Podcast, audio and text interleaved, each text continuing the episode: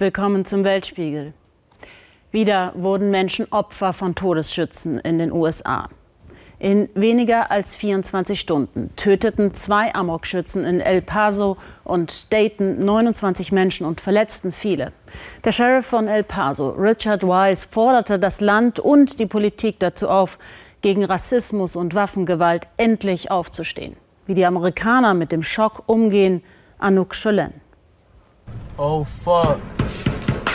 Die Schüsse fallen im Oregon District, einem Ausgehviertel in Dayton, Ohio. Diese Augenzeugen sitzen offenbar gerade in ihrem Auto, als der Täter um sich schießt. Dude, what the fuck? What the fuck? Der Tatort, das Zentrum von Dayton nahe einer Bar. Auf dem Boden Tote. Kurz nach 1 Uhr heute Nacht hatten wir eine Schießerei im Oregon-Bezirk, einem Teil unserer Innenstadt, in der East Fifth Street, Block 400. Wir hatten einen Schützen, soweit wir wissen, und mehrere Opfer. Der Schütze wurde von den Polizisten erschossen.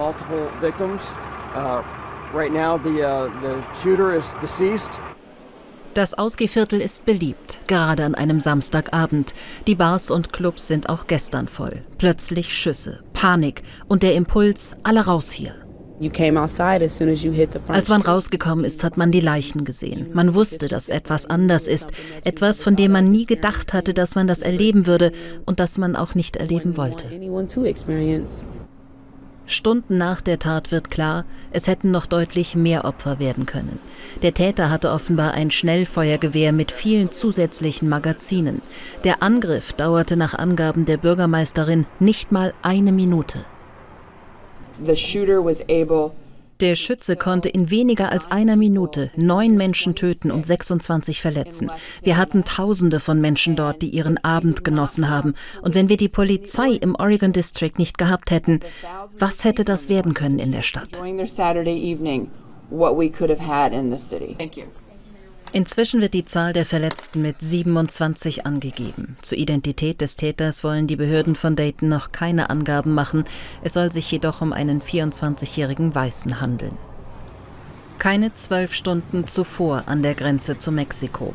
Ein Einkaufszentrum in El Paso, Texas. Ein bewaffneter Mann schießt um sich. Sicherheitskräfte räumen das Zentrum.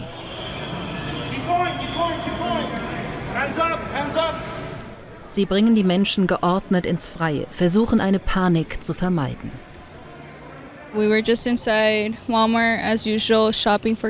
Wir waren gerade dabei, Lebensmittel einzukaufen und hörten Geräusche. Es klang, als ob jemand gegen eine Wand schlägt. Als wir gerade bezahlen wollten, schrie meine Mutter auf einmal, da schießt jemand, geh in Deckung.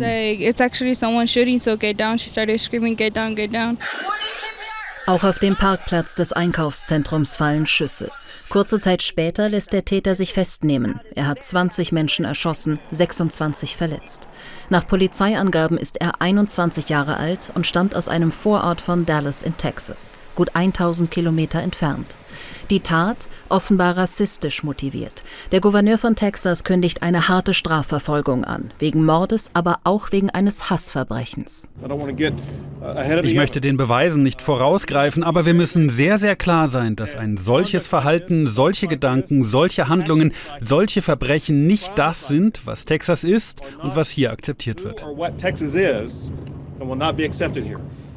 Unterdessen ist in El Paso eine Welle der Hilfsbereitschaft angelaufen.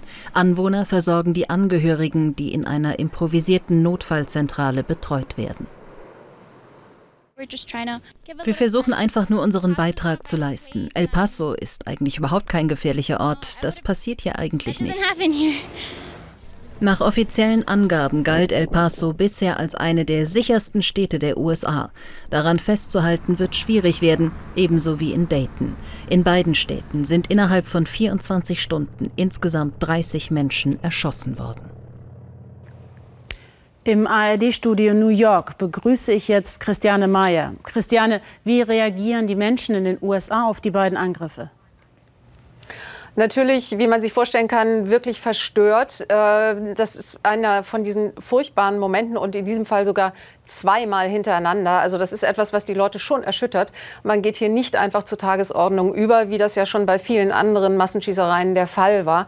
Aber die gesamte Waffengesetzgebung, die wird hier neu diskutiert. Und das wurde natürlich auch schon seit den Parkland-Schießereien, seit der Schulschießereien in Parkland, bei der 17 Schüler umgekommen sind, wurde das ja schon sehr verschärft getan. Aber es hat, wie wir gemerkt haben, nie zu irgendetwas geführt. Aber dieses Mal, dieses Mal hoffen die Menschen, dass daraus etwas hervorgeht.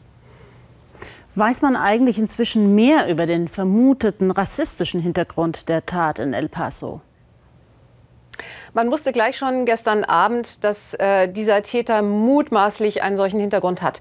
Es ist ein Manifest aufgetaucht im Internet, das äh, mit rassistischen Tiraden und ausländerfeindlichen Tiraden übersät ist. Und ähm, es ist wohl auch so gewesen, dass er in den Verhören bei der Polizei gesagt haben soll, er sei dorthin gefahren, um maximal viele Mexikaner umzubringen. Damit kann man ja wohl mit Sicherheit sagen, dass das ein rassistischer Hintergrund ist, falls diese Informationen so stimmen.